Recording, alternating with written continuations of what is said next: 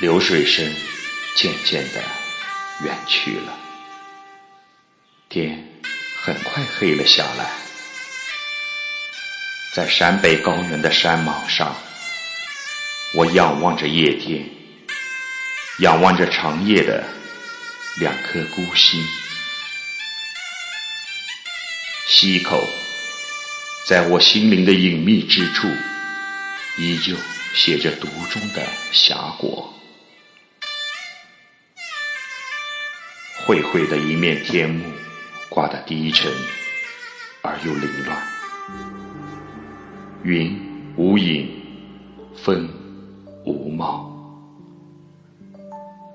唯有扎扎实实的爱过，玄天玄地的想过，这与生命一世相伴的灵魂和肉体，封锁了我的一切，封锁了。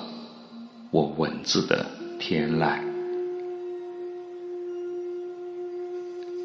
哥哥，你走西口；妹妹，我石南流。手拉着哥哥的手，眼泪止不住的流。这把我整个情绪都揽在溪口之外的信天游，在我的心弦上盘旋缭绕。使我的心不得安宁。这本来就不很温柔的故事，使我想起了很穷、很穷的陕北。那家之的土包，像是怎样陪伴我陕北的汉子，独自一人就去走很远的路，不能带走的。是我陕北的女子和她芬芳的心，在枣树下的门前，在手捧念珠的浅风里，在如豆的油灯下，在残损的溪口，装帧一幅永不褪色的历史照片。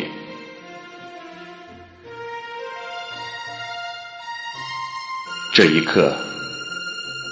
我为这硕大的魅力深深慨叹，我好恨好恨那站在山坡上的汉子，我好恨好恨那抽身便走的男人，把牵不断割不断的朝思暮想留给了望穿云天的女子，留给了我已经涌出的泪水。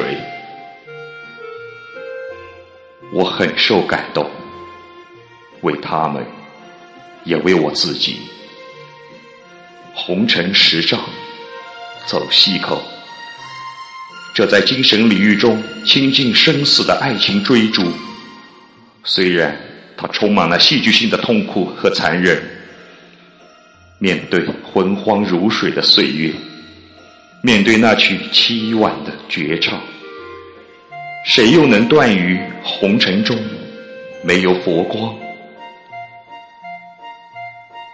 西口，那只是心灵一语的概念，它却让守望的距离更加遥远，它却让人世的另一种爱情更加丰满。那曲。悠悠响起的新天游，就是晦暗岁月感光而成的不老风景，就是生命中酸甜苦辣的青春回响。当红尘的一切在我的记忆里化为乌有，走西口，你就如一朵永不凋零的兰花花。